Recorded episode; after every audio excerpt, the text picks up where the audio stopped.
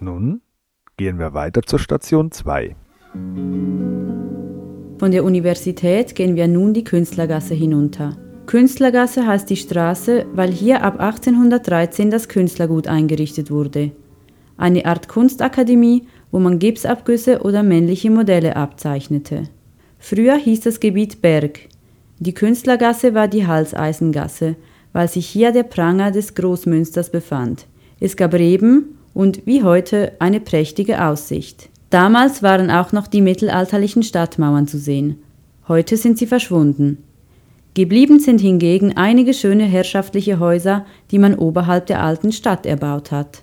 Bevor die Künstlergasse in Hirschen und Seilergraben einmündet, können wir zur Linken das Haus zum Rechberg mit seiner schönen Parkanlage bewundern. Es war das vornehmste Patrizierhaus in Zürich und für einen Zunftmeister errichtet worden. Wir überqueren Hirschen und Seilergraben bei der Signalanlage und gehen in den Neumarkt, einen in der mittelalterlichen Stadt ausgesprochen breiten Straßenzug, der ursprünglich als Viehmarkt diente.